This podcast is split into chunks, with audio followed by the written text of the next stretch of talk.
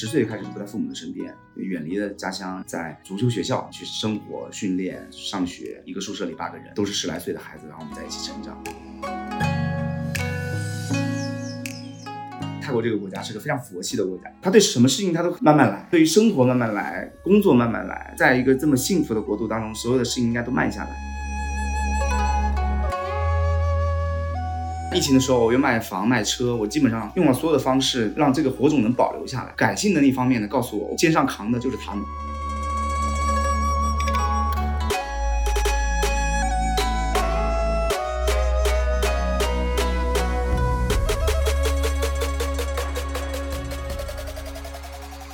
温柔一刀是一档刀法旗下关注新品牌新营销的播客节目。刀法是全球品牌的营销智库，我们的使命是成就中国好品牌，带领走向全世界。做品牌找刀法。如果你是品牌人、营销人、广告人、创业者，并且想在品牌营销领域精进自己，欢迎添加刀法杠二零二二，咨询我们的两万家品牌操盘手俱乐部会员服务。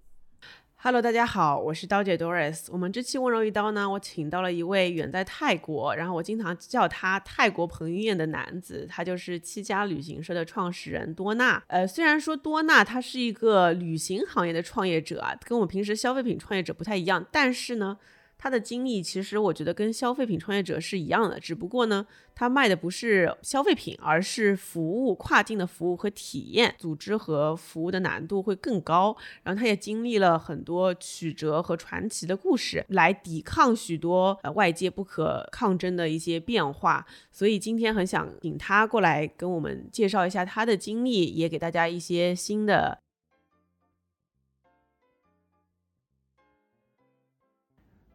呃，Hello Hello，大家好，我是七家旅行的创始人多纳，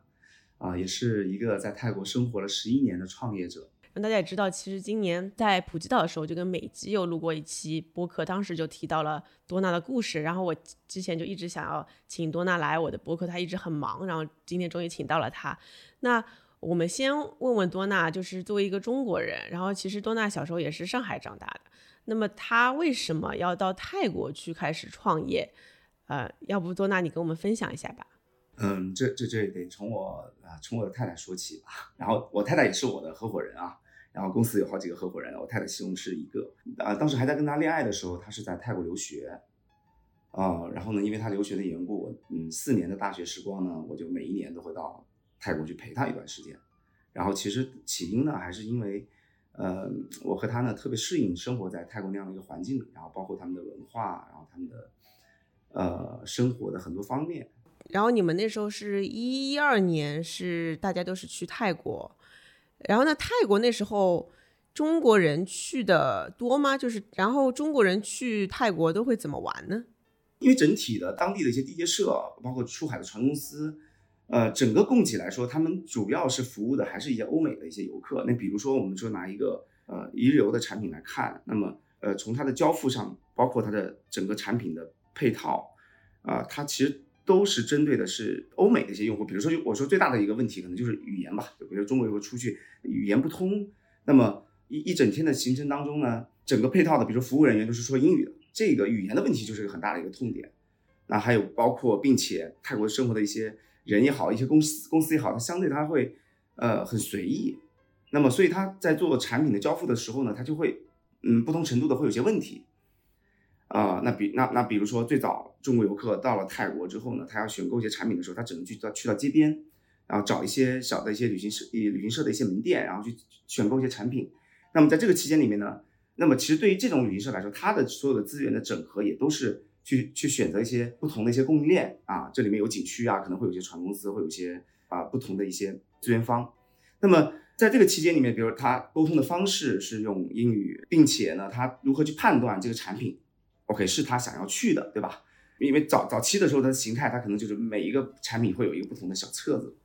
那这个这个册子里面都是英文，然后我去去介绍，OK，这个产品是个什么样的一个产品，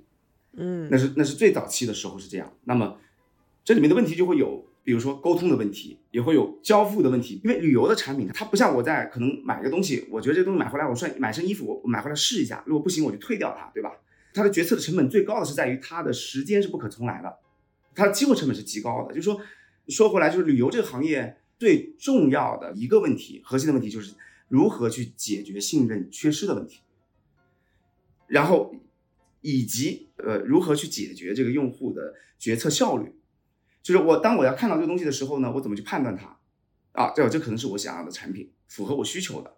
所以这是我当时我发现，OK，语言也不通，呃，售后也没有保障，然后对吧？然后交付可能也会有问题，然后我我当时想了，哎，是不是可以呢，把所有当地的这些产品呢去呃整合起来？然后呢，当时正好很多人在从事这个电商这个行业，对吧？啊，当时我想，能不能把这产产品整合完之后，把每一个单品所有的产品信息整理好，哎，放到这个线上供给这个游客在出行前他就可以去选购，OK，又是中文的介绍，那同时呢，呃，各方面都有保障，对吧？所以这是我最早期的时候当时洞察到的呃一个痛点，然后并且后面 OK，我觉得这个事儿可行。然后加上呢，确实对于这个国家，我我我跟我太太是非常适应这边的生活的环境，所以当时就决定来到泰国生活。我觉得那个时候是一三年吧，啊。那听起来其实很像，就是说马蜂窝这些网站，他们不是也在做这样的事儿嘛？就是把很多的攻略啊，当地要玩什么的一些项目放到泰国这个这个国家的这个页面上。那那你做的这个模式跟这些有什么区别呢？呃，马蜂窝马蜂应该是在呃一一五一一六吧，我记得还是之后了，呃，才有了开始会有，比如说那个时候还我记得还有穷游对吧？有好几个那种就相关于攻略。那个元年当中呢，就是大量中国人出境，然后他其实对目的地并不了解，你看会呃他呃才会开始就会有人在网上发布一些当地怎么玩对吧？怎么选择，然后可能推荐你住什么酒店吃什么餐厅。然后那时候才会才会有的，早期还是一个以内容，呃，类似现在小红书去作为内容的一个攻略型的一个平台。我们做的更多的就早期啊，做的更多的就是当地啊如何去选择个一些优质的一些供应链，然后把这些供应链呢以中文的形式展现出来，然后承载的是交易的那个环节。呃，我明白了。所以其实我也记得那时候一一二年开始，大家就开始走向自由行了，就是不是以前跟团，就是也不用看。就团带你去哪儿你就去哪儿，你能跟我说说，就是因为这是一三年，一三年开始到今天已经二三年了，二三年末了，十年了。那你经历过一些什么样的模式的探索和转变？而且因为我其实对旅游业不是很了解嘛，你能不能也跟我讲讲，就是旅游业一般有哪些模式？最早期其实还是传统的旅游出行的方式，就是比如说我到当地可能某一个地方去选择当地的一个旅行社，那么去报一个团，对吧？然后。呃，会有领队啊，带着大家，然后一块出到一个目的地去玩，然后再把，并且再把人再带回来，那相当于整个产品的交付就已经完成了。这是最早的这种模式下呢，它其实还是一个属于这种应该叫分包制，对吧？就是我把人收回来，那么是旅行社收人，那么当地呢去把这个人收完之后呢，并且给到当地的呃供应商，那供应商去提供服务，那其实从收客到当地给服务这一个链路来讲，并不是旅行社来完成。那那么旅行社可能他只出了一个领队，对吧？并且可能当地的提供的所有的服务人员都是当地的地接社。那么后来就开始就因为这种产品来讲，就是啊，所有游客得得跟着跟着领队走。那么后面慢慢演变成就是游客他就通过自行，比如说我前往到一个地方，然后自己去做攻略，然后订购酒店，然后订购当地的一些产品。那么这个就过渡到了慢慢开始有了自由行出行的一个方式。慢慢开始就演变了，就有很多的一些平台会有人去分享很多攻略，然后去帮助到游客去进行决策选择。这个是开始慢慢开始有了，比如说在那个阶段里面，有了很多像我们这样的专门针对某个目的地去做当地玩乐的一些产品，然后把这些东西信息所有集合到中国的一些线上的平台，马蜂窝也好，携程也好，飞猪也好，逐步大概在过渡到一六年、一七年开始，我们就在针对一些整个呃目的地的一些热门的一些产品。嗯，拿出海来说，我们会配置自己的船，自己配置导游，然后尤其针对中国游客的需求去搭建设计不同的一些产品。那么这里面所用到的所有的资源和导游服务人员，都是由我们自己的团队构成的。产品在交付的时候，它的效率也被提高了。然后到现在，那其实我们经历了疫情之后呢，就作为一个原来过去只服务中国人的一家服务商，现在定位成我们在泰国的一个服务商，面对的是所有来泰国的游客。那这里面可能有一部分是中国人，然后有部分其他国家的一些用户，可以理解，就是也随着不断的演变，然后我们可能所服务的这个呃人群变得更加多元了。哦，哎，我听下来我觉得很有意思，就是我觉得旅行行业真的其实跟消费品好像没什么区别，最早其实就像是个供应链，地接社，其实就是给旅行社供供服务的。呃，然后到二点零的时候呢，就变成了一个渠道。你在我这里，我已经把好的项目都已经整合好了，你各种都可以选。然后到了三点零的时候，发现这些产品都不够好，所以你要开发自有产品。所以，呃，你上次跟我说你在买船啊，然后配置自己的导游啊，呃，做自己的产品，因为你会发现这些现有产品都不够好。最后走向全世界，就是不只是服务中国人，把人群要打开，服务全世界，真的好像是一模一样，就是真的也是个成就中国好品牌，带领走向全世界的过程。呃，其其实呃，道姐，你你你来很多次泰国，对吧？你会发现，其实泰国这个国家是个非常佛系的国家。其实我最早期到到这个地方的时候，特别的不适应。你你感觉好像 OK，管理起中国人来说，呃，你有自己的一套呃体系，对吧？一套理解，然后你有自己的一套方式。到泰国，然后。两个团队嘛，两个 team 在那个地方的时候，他管管理泰国人就就完全是另外另外一种现象，就是，呃，他特别的佛系。我刚开始创业的时候是，呃，大概我记得有大概半年的时间嘛，就是所有东西都我一个人做，包括财务也好，嗯，OP 也好，我我当时就特别特别焦虑一点，就是每天早上，因为我们都是卖的都是当地的一些碎片化的产品嘛，比如说会就都是一日游啊，或者是一些景点门票啊等等的，它这这些产品的服务它都是包含了接送的。那个时候就是特别焦虑，就是每天早上司机去接客户，他很不守时，这是个非常非常每天几乎都会发生的事情啊，特别特别难搞。然后还经常会有发生什么事情呢？就比如说这个司机今天可能哦，OK 有一个送机，对吧？然后当时特别多的那种红眼航班，用户都是晚上三点四点的航班回国，然后这时候经常有的司机就是哎，客人起来了，OK 去两点钟在呃酒店等司机，那你就会发现我靠，司司机两点半还没到。就就这个事儿，这是最早期的时候，经常都会发生的，所以很痛苦，非常的痛苦，就是几乎是每天都很焦虑啊，焦虑就是呃要反复要给司机打电话，OK，你记不记得今天有个订单，我跟你核对一下，你两点钟去接客人，就你反你即使是提前了多次确定这个事情，他依旧可能在那个时候发生一些其他原因，他跟你说 OK，我还有五分钟到，那可能往往客人就要等个二十分钟、三十分钟，就所以这个国家它不像是可能。就我们来说，中国人他像我们的特质，他他他其实他都不太一样。那所以呢，你会发现他他的佛系的另一面代表的是，呃，他对什么事情他都泰语叫做在呃在焉焉嘛，就是慢慢来。所以他不管是对于生活慢慢来，工作慢慢来，就是呃他们价值观就是要去做，在一个这么幸福的国度当中，所有的事情应该都慢下来。我们中国人到泰国来生活的时候，你会发现这个创业的环境很好，就就是你降维打击他，你稍微努力一点就已经。干死他们百分之九十九的人了。在中国，你比如说我，我也做了很多事儿啊，卷不过，真卷不过。就大家就说，可能我可以今晚就只睡呃，工作十二个小时，我 OK，我我努力一下，我可能我就只睡两三个小时或者三十个小时。很多这样的人，对吧？就是我们看到身边很多很优秀的人，每天就睡几个小时，四五个小时，就你依旧卷不过他，对。然后他比你聪明，又怎么怎么样等等的。但今天到泰国去，你会发现，嗯，你同时可以拥有呃喜欢热爱做的事情。然后你同时你也可以在这个地方把这个事情做的符合，比如说我我们的要求啊，并且做到极致，比较快的可以拿到结果。就同时它不算一个舍弃的一个问题。比如说可能在中国，我我我选择创业，可能我的生活我很难照顾到。泰国这个国家可以满足满足任何一个阶层的人。可能对于一个大众群体来说的话，他可能也不是有特别好的物质需求，那他也可以在泰国这个国家可以找到他的生活方式。那如果你说作为一个就是极其高净值的那样的人群，你在泰国你可以过上非常奢华的生活。对，它是一个可以满足各个阶层的人人群。嗯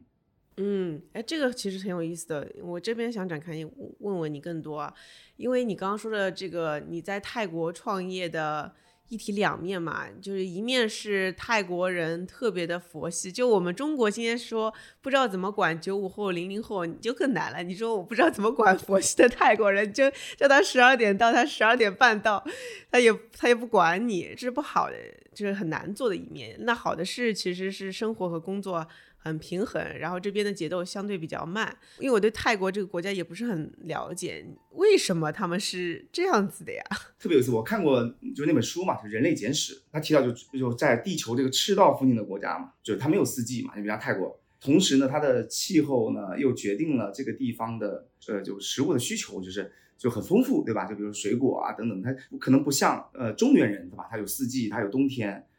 他会很有危机意识，他到冬天他想怎么去集结更多的食物，然后怎么去过冬。但但在赤道附近的国家，对吧？它一年四季它都在海边，它有水产，然后有水果。我觉得这个是在基因里面，它就跟我们可能也不太一样。嗯，那泰国不是还有一部分地区的人是非常贫穷，是需要赚钱的嘛？这一群人会不会更加努力工作一点？这国家有七千五百万的人口，它不算是一个人口很多的一个国家了。它的各个方面，其实你比如说它的呃社会保障、医疗。泰国这医疗是免费的，哎，只要嗯每个人三十泰铢一个月的医疗保险，三十泰铢大概折合人民币六块，然后他就可以免费的在公立医院里面可以看病，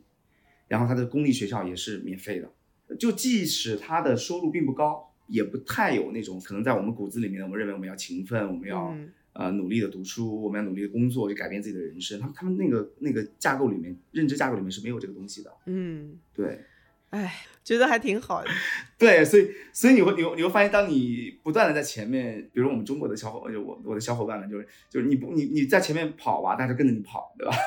但如果你在你在泰国的时候，你会发现你你你就是拉，你可能跑到一半一回头，发现人都不在，在睡觉。对的对的，你比如早期可能呃，比用我的方式可能会比较急，可能会沟通的方式就会比较刚硬一点，对吧？然后这个时候其实泰国人是很不适应这个方式的。对我泰国的小伙伴，就是我我常常就会发生这种问题，就比如说因为一个问题，可能稍微的说的稍微的严重，或者说稍微直接了一点，那可能他第二天他也不跟你说了，就不来了。就他他很很很有意思的是，他们其实你跟他相处的愉快，他们工作的很好，他们常常会比如不太善于去去去理财嘛，就比如他们 OK 有有每个月的工资拿多少钱就花多少钱，对吧？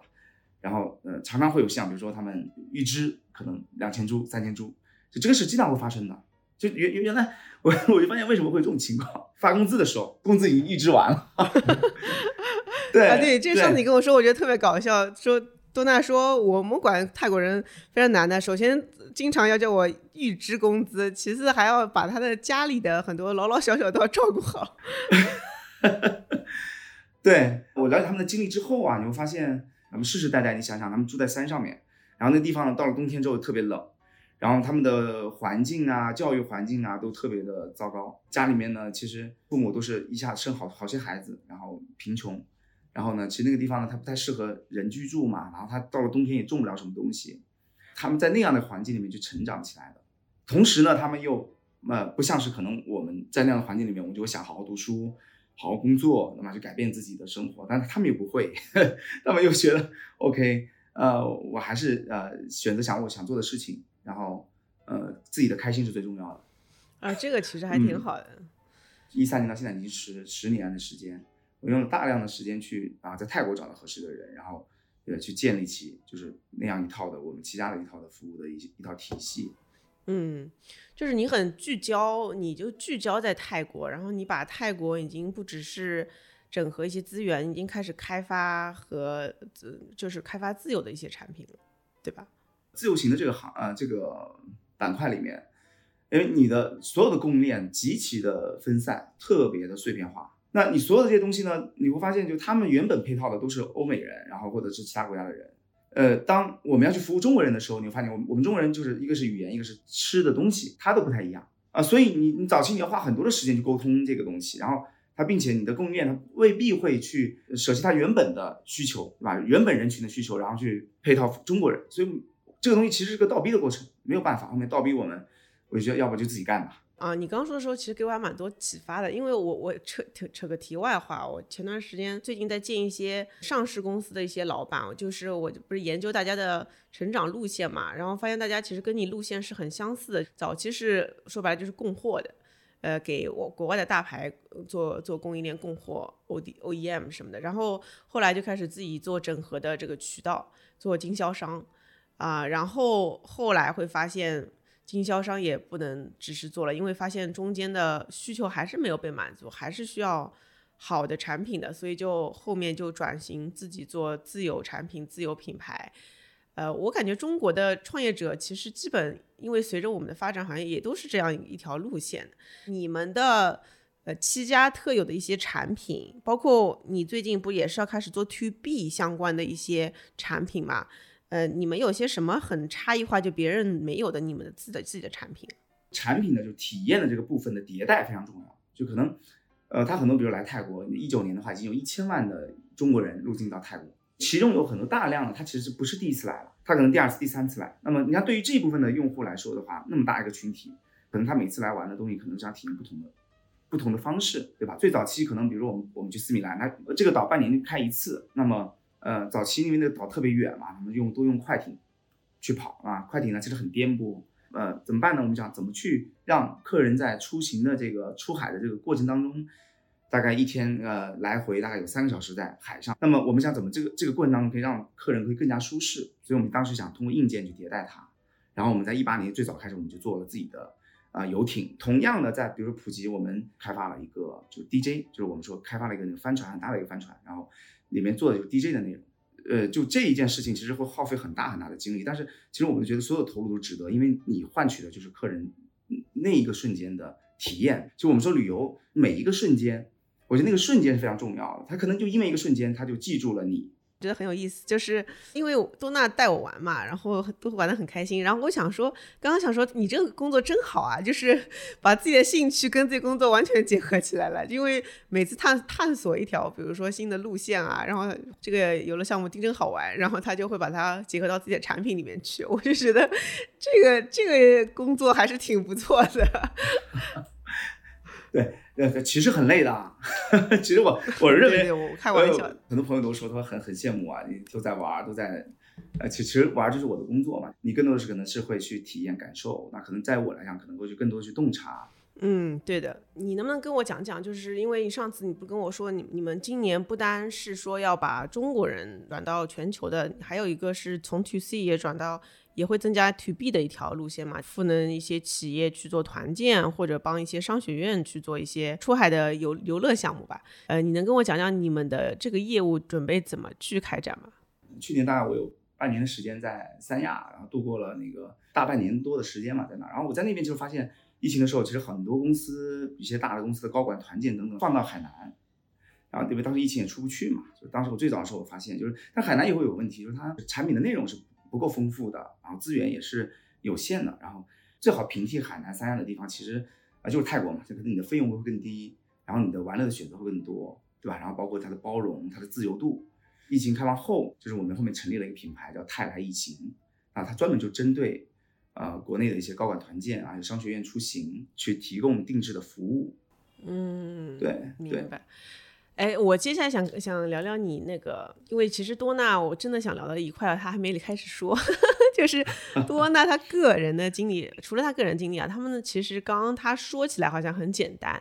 呃，就是这个从刚开始发现了这个机会，然后一点点做，但其实，呃，他的这个创业经历，其实美籍经常会叫他悲情创业者，就是他说他有一段悲情创业史。非常非常艰难，然后所以多娜，你要不要跟我们分享一下，就是中间，包括你个人经历啊，就是其实多娜以前是上海申花队的足球员、运动员，然后后来，呃，出来自己创业，然后创业后面其实，呃，也经历了很多风风雨雨，但是他的团队依然紧紧的相依在他的周围，就跟随他周围，就你能不能讲讲这段经历啊？啊，对对对，这这个这个可能跟从小的经历会有会有些关系。就是我觉得每每我遇遇到一些很艰难或者很触底的阶段的时候呢，我就会想起，就我从小生活的环境当中，就是十岁开始就不在父母的身边，远离了家乡，然后在当时是叫足球学校，对吧？到学校里面去生活、训练、上学，然后你的生活呢有有生活老师照顾你，平时呢就是会有教练教导你，一年可能也就回一到两次。自己的家，对吧？那平时大量时间都是在一个宿舍里，八个人都是十来岁的孩子，然后我们在一起成长。那我是个南方人，然后要到北方很多年，我踢球了很多年，然后慢慢的就形成了，就是我自己就特别抗击打。呃，我觉得那个经历对对于我后面的影响是很大很大。在创业的这个阶段里面，触动比较大的两个阶段，一第一个我觉得还是一八年，呃，一八年普及当时发生了一个就是很严重的一个事故嘛，大概最大的触动就是说。就你今天其实你的体量 OK，你已经很大了，然后你你承载了这么多的服务人群，你的每一个环节都涉及到游客的安全。当一旦发生那样的事情的时候，你就你就发现其实很多东西都是可能会有不确定性。疫情期间的这个经历对我来讲非常非常重要。我就记得二零二零年的六月份我回到中国的，然后当时赶紧回去，因为你也知道我我的团队是国内团队是在江西赣州嘛，在一个三线城市里面去用了很多的时间去聚拢了一帮很优秀的人。那个时候其实发生疫情之后，对我自己而言呢，我最难以割舍的就是这件事情，就是因为你没有业务做，那你要负担大量的人工。那我我其实我内心里面我是很舍不得去做一些裁员啊方面的一些呃决策的。然后所以当时六月份回去，我赶紧回去，我觉得这个事情。呃，二月份发，一月份发生，然后一直到六月份，然后我们都觉得没有眉目嘛，就当时总觉得可能像像非典一样，可能到年底这个事就结束了。到六月份发现，哇，这个事情就变变为全球性爆都爆发了嘛。二月份发生的事情，我们就开始就说，OK，好吧，中国现在来不了，那我们就我们要不然我们就改把我们所有的供给全重新整合，然后我们去做欧美啊或者其他国家。结果欧美又爆发了，好吧，这就做不了这个事情了。六月份就回到国内。一百多个人，当时就嗯，陆陆续续的，大概就只剩了六十个人左右吧。啊，回去的原因就是因为我想，OK，怎么样保留住这个核心的这些人？那当时就做开始做转型嘛，就我们比如说我们当时呃团队就都拆分啊，有专门我们是也是最早做露营的，对吧？当时二零二零年那个时候疫情的时候，国内开始去体验那个精致露营，那我们有个团队就做露营，然后呢有个团队专门去做白酒，有一个团队专门做跨境电商。呃，旅游的团队呢，就重新去做国内的旅游，对吧？国内的线路。然后当时在做所有的这些拆分的时候，做分析的时候，我都很有信心去判断这个事可做，很有信心，因为因为旅游我觉得做成了嘛，啊，做其他的我用我们的原有的逻辑去套，非常有信心。OK，这个逻辑是通的，然后画了很多表，大量的数据，尤其白酒这个事情特别有意思。然后我带茅台镇待了很长时间，然后和我的一个好很好的很好的朋友，然后我们一起。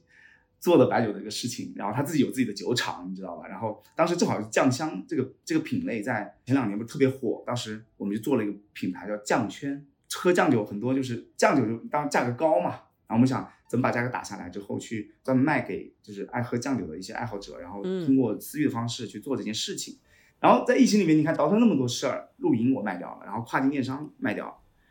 然后其他的几个事情基本就都都没有做成，尤其是白酒这个事情，后面反对我反思特别大，我觉得。呃，人很有信心的时候，你的那套认知的架构是那样的，然后你会用你的认知去解释这个东西，逻辑是通的。那那其实你忽略了，就其实你的成功过往成功的经历是来源于你那个最核心、最核心的优势，你只不过是把你那个最核心的优势，你一直都占住了它，然后不断的深耕它。这个优势可以足以到你可以把一些你的问题给忽略掉，比如说我们的优势可能就是在泰国这个目的地。你这个事情做成的这个东西核心逻辑，是因为你在这个地方，你具有这个地方的资源优势。后面我们去尝试做很多别的东西的时候呢，我们就啊，我们的认知是对的，对吧？然后我们的洞察是对的，然后包括我们的能力，我们的组织能力是具备的。那结果你会发现，其实不是这样。白酒的事儿，可能我觉得呃概率是最大的，我的资源是最重的。那结果这个事儿是亏的最，这个这个事情是最触底的，就你。后面后面后面疫情的时候，想通了一件事情，就是说，我们就应该守住我们自己的阵地，就这个事情是最核心的。那所以后面我们把所有的目的地都砍掉了，我们只做泰国。熬到疫情最后面一年，我们我们当时有一百四十个人，最终我们只有五个人陪同我一起去了海南，就是我们的最后的那半年时间在海南度过的。那五个人就是我们就公司就七家的，就是最核心的这五个我我们这几个合伙人。我们当时是抛家舍业，已经把所有的东西都尝试过了。我们到了海南，那么我们帮黄包车对吧，在那边有个业务，我们去做黄包车那个业务，这就是我们最核心的优势。那么我们就坚定的就做了个决定，我们未来就是应该深耕在这一个目的地当中。那所以会看到我们很快速的在疫情开放之后呢，我们就重新占据了头部的位置，就是我们的供给端那一侧的资源端很快的就恢复了。然后包括我们的渠道，那我们在各个渠道上面，我们也是，比如包括飞猪，也是我们很紧密的合作伙伴，还有携程。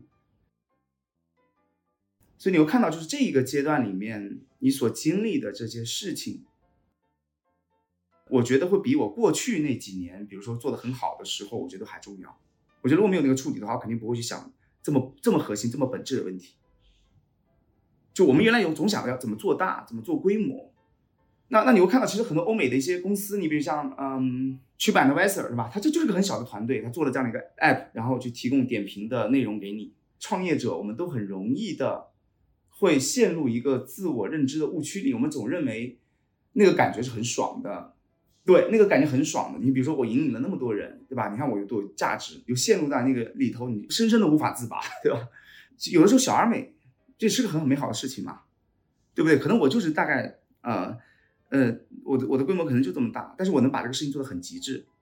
这是我这是我们想要的。对，我觉得疫情后真的好多创业者，我包括我自己啊，我们都有这样的一些转转折，就是心态。觉得之前一直是这个红利期的膨胀，就大家就一直要做规模、做规模。然后疫情后，大家都真的是说，还是回归自己最擅长的那一件事，把它做极致吧。像现在来看，就是我现在特别平稳的在于，就是比如我 OK 这个事干了十年，那我再把下一个十年继续深耕。当你出来之后再看待这个事情的时候呢，你就会变得不再焦虑了。那我原来很焦虑，很焦虑就导致我的睡眠很不好。那睡眠很不好呢，其实我是服用了几年的安眠药，我才能睡觉的。但你看发发生疫情之后，反而我就觉得所有东西睡得好了都没有了。说最差就这样了，就这样了，对吧？对，就是其实你一一其实一那个时候，二零二零年的时候，我还跟美吉，我就记得他过年的那个期间还在普及，突然就发生这个事情，我还跟他聊，我操，二二零年的我们的规划是什么？那宏伟的规划是怎么怎么怎么样？那结果聊完这个话题，第二天就新闻开始报道了。你所以说，黑天鹅事件就这个真的不是你做你做的好，它所有东西都是好的嘛？你不知道什么哪一天会发生什么样的事情，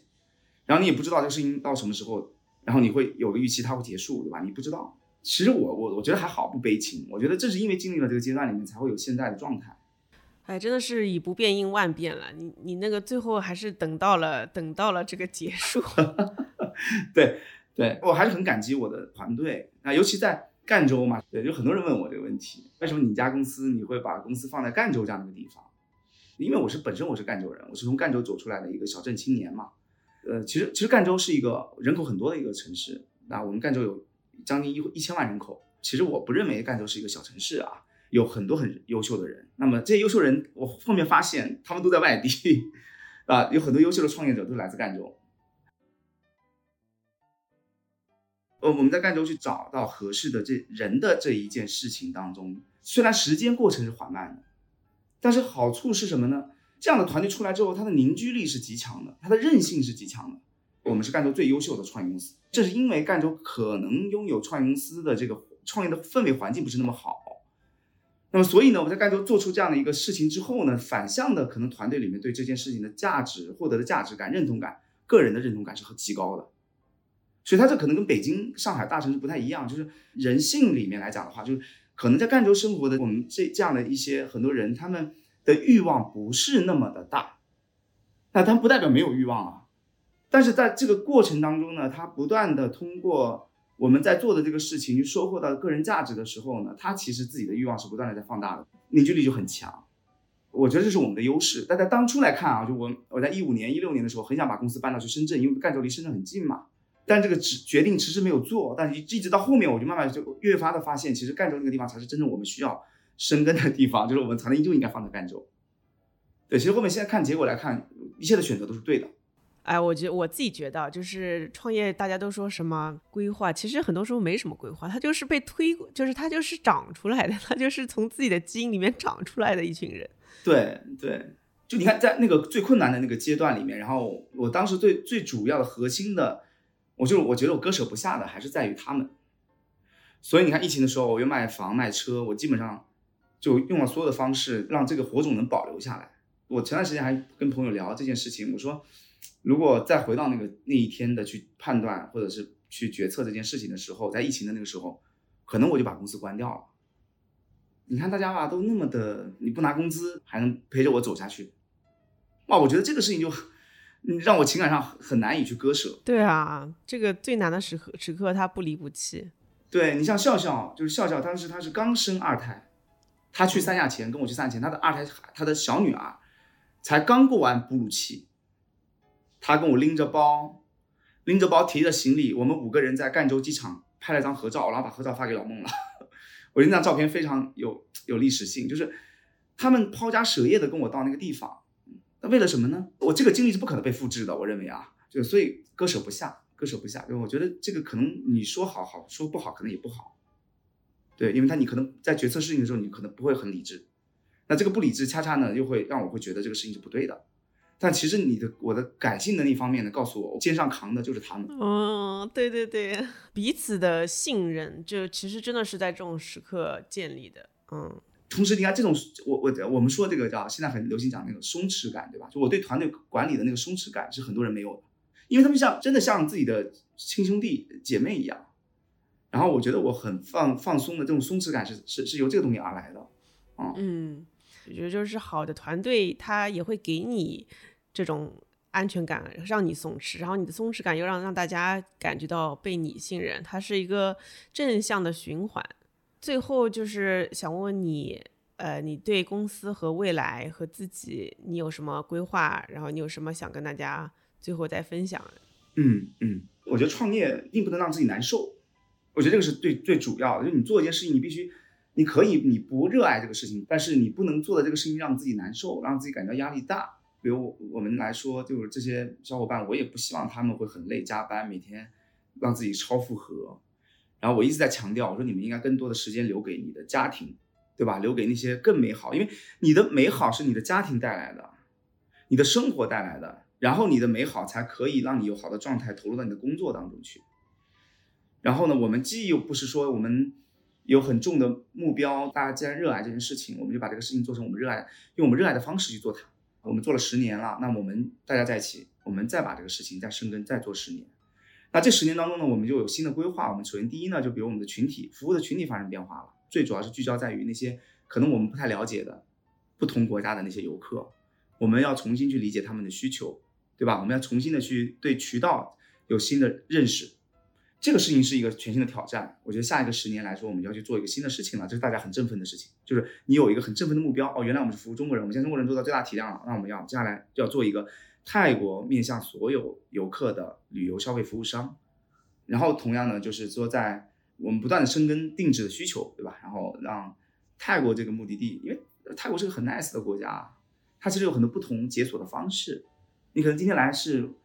来的清迈，对吧？你可能明天你可能去的丽贝岛或者去的苏梅岛，就是他可能每次来玩你都会有不同的全新体验，这是我们去想要不断的去挖掘的，让每一个来到泰国的游客每一次的解锁都是不同的方式，还是说自己保持一个好的状态，然后呃在创业同时呢还能去感受到呃生活给你带来的美好，嗯。哎，我刚刚在总总结你今天说的非常有意思。虽然说是服务行业、旅游行业，但其实本质上都是其实都是一种消费嘛。但是你的产品其实是一种服务，而且是跨境的服务体验，其实是它的无论是组织上的搭建，还是服务的产品搭建，其实要比消费品要难很多。所以这也是为什么。你更选择要慢一点，然后聚焦，而且找到相信的人去做，因为你你这个服务它就是每一个环节都可能会出问题，所以更需要有一群非常相信彼此的人去做。对，从早期的这个等于说是渠道到自有产品，再到市场上从 to C 到 to B，从中国人到全球的人，你。经过了疫情，决定回归自己的优势，做小做精致，也找到自己最核心的团队。经历了这这几年最痛苦的时候，反而 就吃得更好，睡得更好了，找到了彼此的那种松弛感。然后我其实特特别喜欢你最后说那句话，就是既然我们热爱这件事，那就用热爱的方式把它做下去，再做十年。我觉得，哎，这非常美好的、非常美好的一个创业项目。然后就是也欢迎今天。听到这期节目的朋友们，又是 如果对泰国有兴趣，可以去 去去搜一下。你现在去哪哪里搜到你们？就在小红书，然后还有哪里？对对，都可以。小红书，然后飞猪携程、抖音都可以，都可以搜七家旅行。对，欢迎欢迎有更多的朋友可以来泰国，可以选择我们的服务。对对，如果是公司老板，或者说你是做私董会、创始人俱乐部这样的。呃，群体的话，其实也可以跟多纳讨论一下，是不是可以做一个企业定制的，呃，这个出海的游行。好的，那那今天谢谢多纳做客，我们温柔一刀，我们那个晚点泰国再见。OK OK，谢谢大姐，谢谢。好，拜拜。 บ๊ายบายฉันต้องการนั่นคือจะต้องได้ ไม่ว่ามันยากเย็นเท่าไร จะต้องใช้อะไรลากมา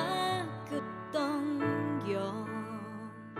ที่ฉันต้องการจากเธอคือหัวใจ ฉันยอมแลกด้วยกายใจฉันแต่ไม่เลย ไม่เคยได้ หากสวรรค์มีตาฟ้ามีอยู่ก็อยู่คนละข้างกับฉัน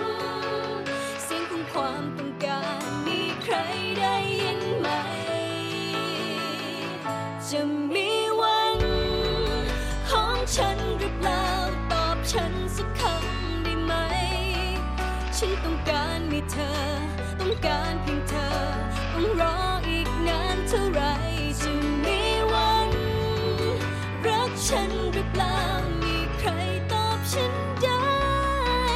ทำไมทำไม ใจฉันมันถึง